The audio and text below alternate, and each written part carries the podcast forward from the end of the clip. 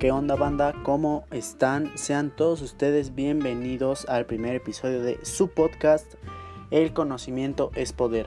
Siendo este nuestro primer episodio, quiero presentarles a las personas que me acompañan en este día. Ellos son...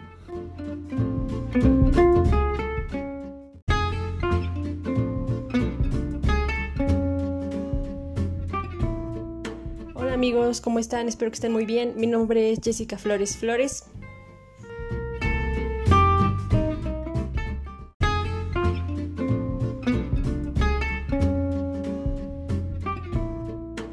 Hola, buenas tardes. Mi nombre es Edwin Aún Mejía Cházaro.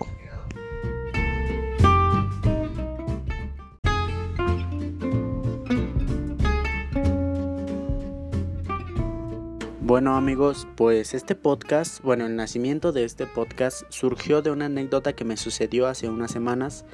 Y pues miren, yo estaba tomando un café con dos de mis amigas aquí en Ciudad de México.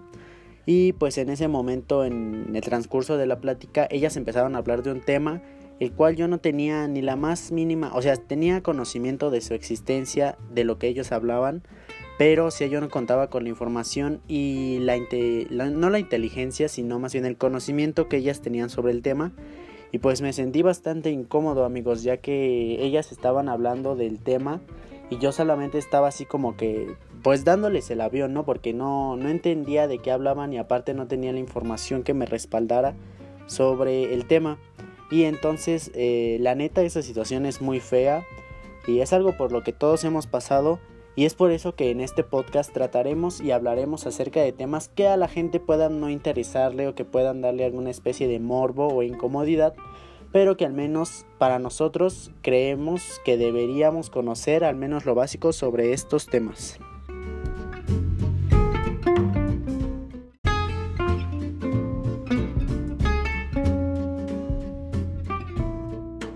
Pues entonces vamos a comenzar. Bueno, raza, pues el tema que vamos a hablar el día de hoy es sobre...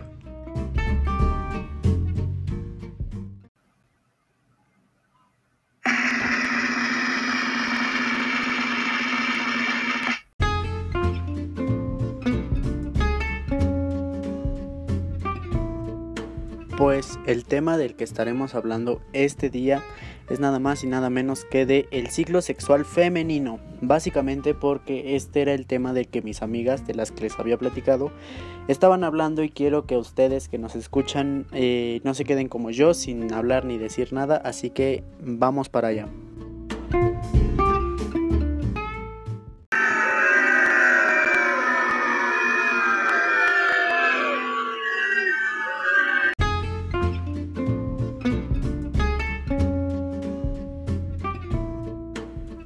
Pero a ver, gente, amigos que nos escuchan, no se desanimen por el simple hecho del el título del tema.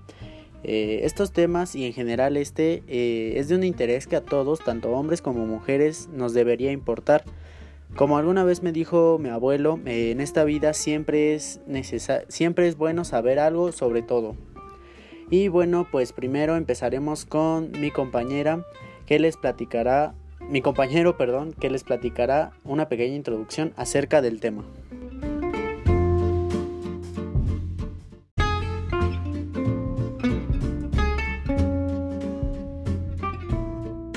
El ciclo menstrual femenino consta de dos ciclos interrelacionados, el ciclo ovárico y el ciclo uterino menstrual, los cuales en conjunto duran aproximadamente 28 días, aunque se producen ciertas variaciones. El ciclo menstrual está controlado por el ciclo ovárico, a través de las hormonas ováricas, los estrógenos y la progesterona. Durante la etapa reproductiva de una mujer, surgen eventos que se llevarán a cabo en un ciclo de 28 y 30 días, que se va a determinar con el comienzo de la menstruación, enfocándonos en la ovulación, que se lleva en un tiempo aproximado de 14 días.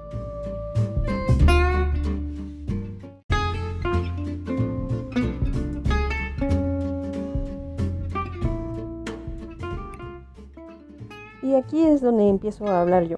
En este momento les voy a platicar una parte sobre el ciclo ovárico, que el primer día del ciclo ovárico es el primer día de la menstruación y por tanto el día que empieza la fase folicular.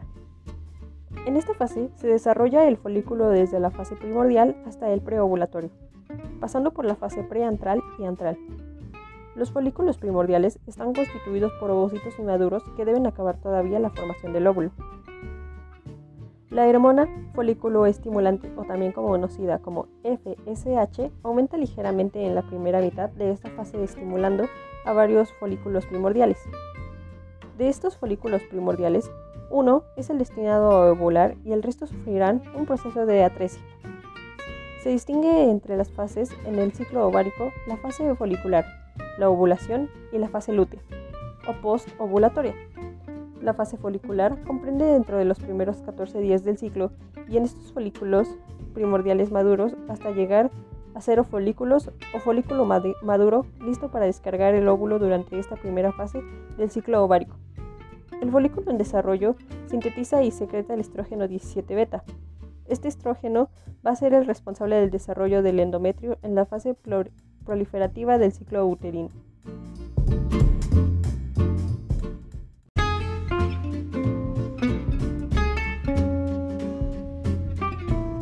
La fase de ovulación tiene lugar aproximadamente alrededor del día 14 del ciclo. Esta fase se caracteriza porque uno o más folículos se rompen liberando al óvulo, el cual es atraído por las prolongaciones o fibras de la trompa de falopio, para ser introducido en el interior de esta y ser transportado así hacia el útero. Los altos niveles de estrógenos hacen que las células de la vena hipófisis se vuelvan más sensibles a la acción de la hormona liberadora de la gonadotropina, sentada por el hipotálamo en forma de pulsos. Por eso es que en esta segunda fase los niveles de LH y FSH se mantienen en su pico más elevado. De hecho, el LH es la causa de la ruptura del folículo maduro, con la consiguiente ovulación. Como la ovulación se produce unas 9 horas después de este pico plasmático del LH, si se detecta una elevación de leche en el plasma por un análisis de laboratorio, se puede predecir la ovulación con antelación. Después de la ovulación, la temperatura corporal eh, aumentará en medio ha crecido a un grado centígrado y se mantendrá así hasta el final del ciclo, lo que se debe a la progesterona, que es secretada por el cuerpo lúteo de la fase lútea que acontece entre el día 15 y el 28 del ciclo. Después de la ovulación, las células restantes del folículo forman una estructura que se llama cuerpo lúteo o cuerpo amarillo. Este sintetiza y secreta dos hormonas, el estrógeno, el estrógeno 17 y el beta estradiol, y además la progesterona. Ambas hormonas inducen a la fase secretora del ciclo uterino, es decir, que preparan el endometrio para la implantación del óvulo fecundado.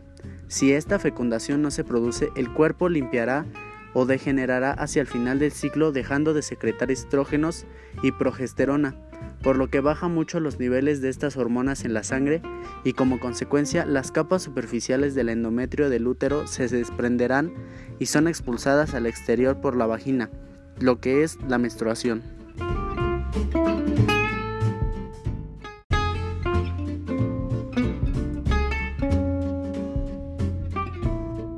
Y entonces estamos hablando de la primera parte de este gran ciclo sexual sobre la mujer. Y ahora viene la parte que podríamos decir que es más conocida por todos, que es más que nada el ciclo menstrual. Este ciclo es controlado por la secreción pulsátil de la hormona que libera gonadotropinas, que es producida por las neuronas de la región hipotalámica.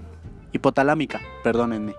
Como consecuencia, nos da la producción de hormonas por la glándula hipófisis. Las hormonas que no da son las gonadotropinas FSH y LH, que van a ayudar a la creación de estrógenos.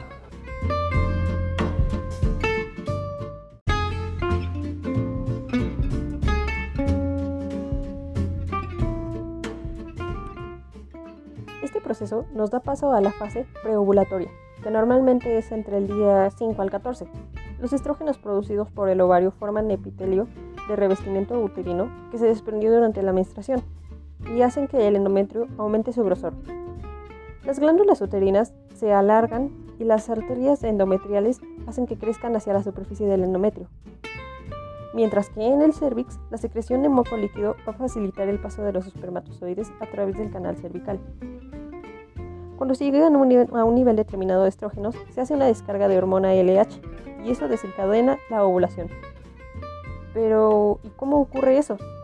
Bueno, va a ser porque el folículo maduro va a abrir la superficie del ovario y el ovocito es captado por las fibras de la tuba uterina que se van a transportar en el interior de esta misma.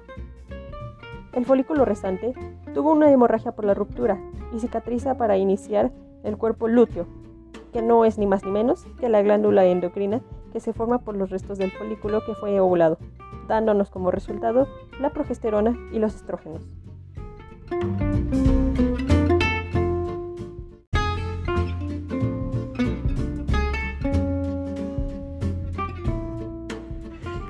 Luego de esto llega la fase secretora, que ocurre entre el día 14 y 28.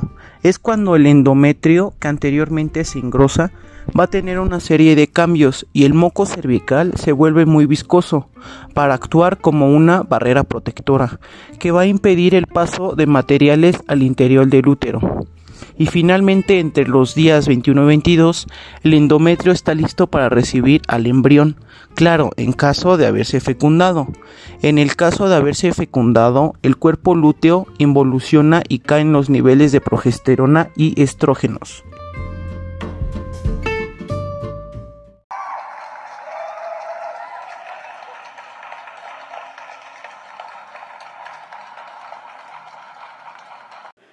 Y bueno amigos y gente que nos escucha, yo sé que esta información puede ser mucha para tan poco tiempo y más con la manera en la que la estamos resumiendo, pero eh, con la integración de toda la información que hemos recabado mis compañeros y yo, podemos resumir todo lo anterior en un par de renglones. Tambores, por favor.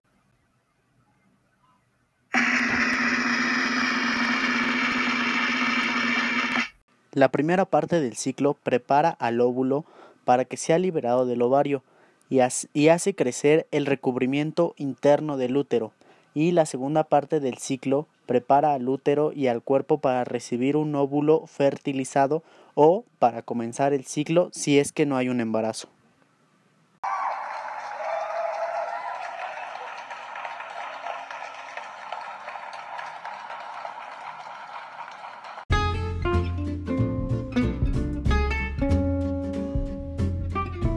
Y bueno amigos, raza eh, que nos está escuchando, entendemos que tal vez este tema no sea el mejor tema de la historia para platicarlo entre nosotros, pero pues siempre es importante conocer aunque sea un poco de cada tema que podamos conocer a lo largo de toda nuestra vida. Eh, esperamos que la información que escucharon en este podcast les ayude en algo aunque sea la más mínima detalle, la más mínima cosa en tu vida que tú puedas decir, este podcast y el tema que trataron me ayudó, gracias, y entonces habremos cumplido nuestro objetivo. Eh, no sé si mis compañeros eh, tengan algo que agregar al capítulo.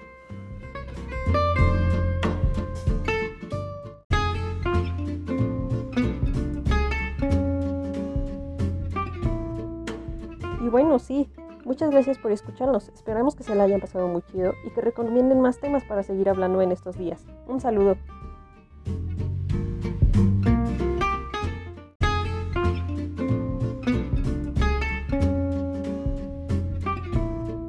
Recuerden que toda nuestra información y enlaces a para que conozcan más se lo dejamos en la descripción del capítulo.